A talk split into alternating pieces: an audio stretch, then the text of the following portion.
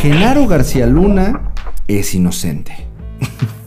no, no es cierto. Ese cabrón es más culpable que nada. Pero, ¿de qué exactamente es culpable?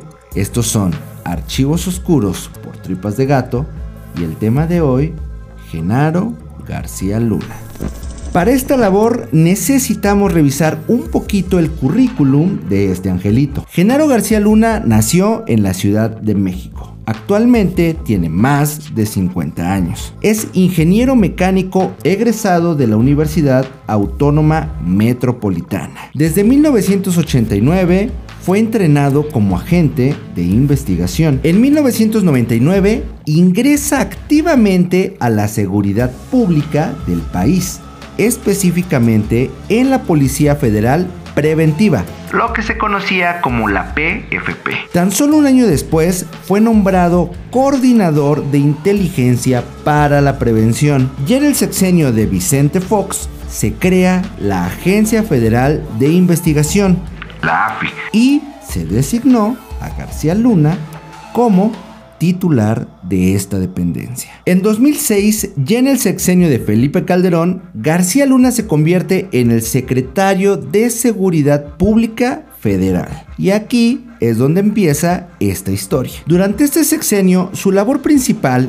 era la muy ambiciosa meta de luchar contra el narco. Y esa fue la historia que se contó durante un sexenio y algunos años más, hasta que justamente después de que juzgaran al Chapo Guzmán, que empieza la investigación contra quienes pudieran ser sus cómplices. Y efectivamente el nombre de Genaro García Luna salió a relucir más de una vez. Y aquí van las acusaciones. Un ex miembro del cártel de Sinaloa dijo que él le había entregado maletas a García Luna con al menos 6 millones de dólares en efectivo. Esto en 2005, 2006 y 2007. Fiscales estadounidenses lo acusaron de aceptar este dinero para facilitar la entrada de toneladas de coca ustedes saben, a Estados Unidos entre 2001 y 2012. Según la fiscalía, García Luna acordó no interferir en los envíos de Dorgas, revelar información a los traficantes sobre operaciones de control, eliminar a miembros de cárteles contrarios y colocar a otros funcionarios corruptos en puestos de poder. El gobierno gabacho dice que García Luna se convirtió en un miembro de la organización criminal desde enero de 2001. En total enfrentaba cinco cargos, tres por conspiración de narcotráfico, uno por pertenencia a una organización criminal y otro por emitir declaraciones falsas a las autoridades estadounidenses.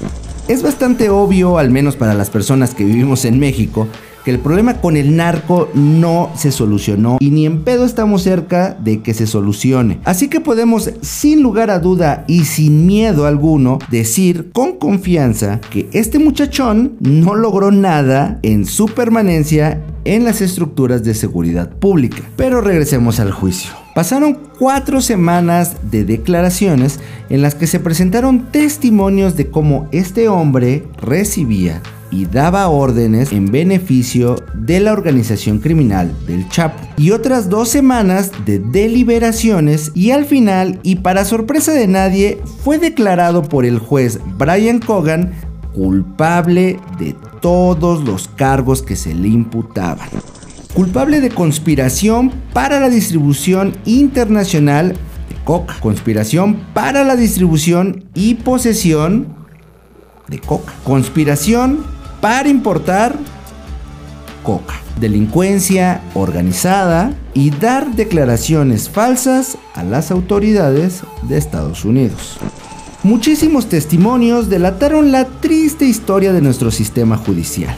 No voy a entrar en culpas y salvadores, pero sí es importante conocer esto porque es precisamente la respuesta base a la pregunta por qué estamos como estamos. Y si son seguidores de los capítulos de Tripas de Gato, encontrarán muchas coincidencias en los actos que las autoridades supuestas a defendernos realizan ante cada caso criminal. Al final del día, García Luna espera su sentencia que podría ir de entre los 20 años de prisión a cadena perpetua. La sentencia está prevista para el próximo 27 de junio y tampoco podemos esperar la plena satisfacción de verse cerrar las rejas detrás de este personaje. Porque si algo nos ha enseñado la justicia gringa es que podría utilizarlo como informante, cosa que seguro le está quitando el sueño a más de un político en México. Esto a cambio de un programa de testigos protegidos o en el caso de que llegue a pisar la cárcel no olvidemos lo que dijo Jordan Belfort. Hay dos tipos de cárcel. La cárcel en la que está presa la gente pobre y la otra en donde se hospedan las personas con dinero. Esto fue Archivos Oscuros por Tripas de Gato.